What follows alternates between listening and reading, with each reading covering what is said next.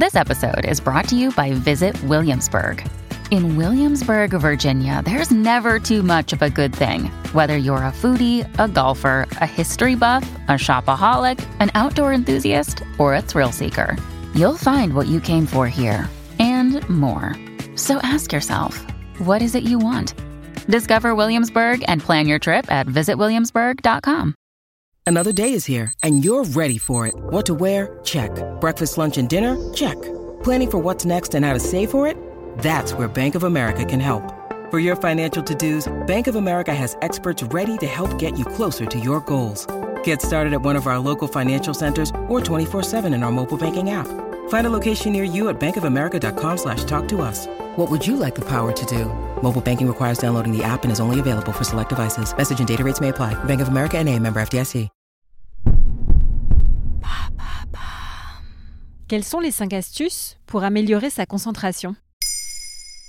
Merci d'avoir posé la question. La rentrée signe le retour des longues journées passées assis devant un bureau. Mais avec la prolifération des écrans, des réseaux sociaux et des notifications, il est parfois bien compliqué de se concentrer.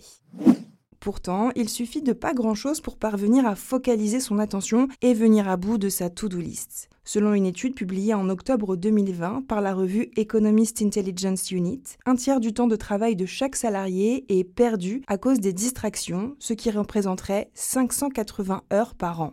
Lesquelles par exemple? Le premier conseil, ne pas lésiner sur les pauses. Si vous sentez que votre cerveau est saturé ou que vous pataugez sur une tâche, arrêtez. Inutile d'insister, mieux vaut débrancher et de préférence sans utiliser les écrans. Prenez l'air, parlez à votre collègue, allez prendre un café, bref, laissez votre cerveau divaguer. Contrairement à ce que l'on croit, le cerveau est loin d'être inactif pendant une pause. Dans une étude publiée en 2012 dans la revue Perspective on Psychological Science, les chercheurs ont scruté l'activité du cerveau en mode off et se sont aperçus qu'il restait en fait très productif, en classant et consolidant les informations. Selon l'une des autrices de l'étude, le repos n'est pas de l'oisiveté ni une occasion perdue de productivité. Est-ce qu'il faut se concentrer sur une seule tâche à la fois pour être plus efficace?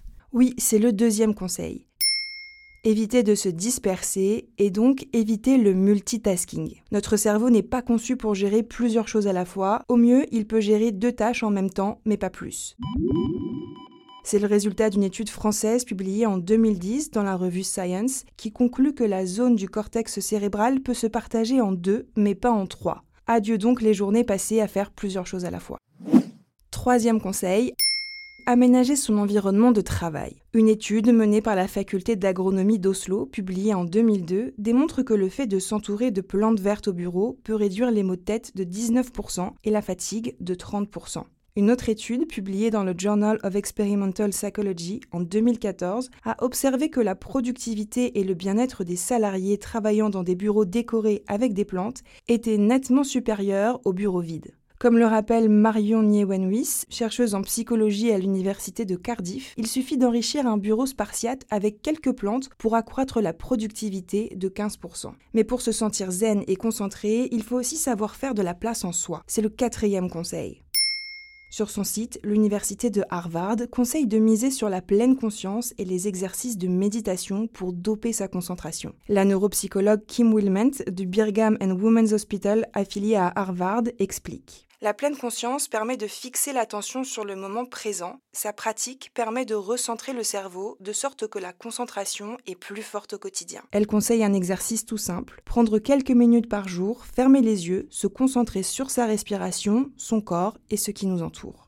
Est-ce que tu as un dernier conseil? Oui, dernier conseil. Tu vas voir, il est étonnant, mais il est très efficace. Arrêter les écrans et se plonger dans un bon bouquin au moins une demi-heure par jour. La neuropsychologue Kim Wilment conseille l'exercice suivant. Lire pendant 30 minutes, mais programmer un réveil toutes les 5 minutes pour sortir de la lecture. Pendant cette petite pause, il faut s'interroger sur la qualité de sa concentration avant de se replonger dans la lecture pour essayer de mieux faire. De cette manière, on entraîne son cerveau à se plonger dans une tâche plus rapidement et à maintenir un plus fort degré de concentration tout au long de la journée. Maintenant, vous savez, un épisode écrit et réalisé par Olivia Villamy. Ce podcast est disponible sur toutes les plateformes audio. Et si cet épisode vous a plu, n'hésitez pas à laisser des commentaires ou des étoiles sur vos applis de podcast préférés.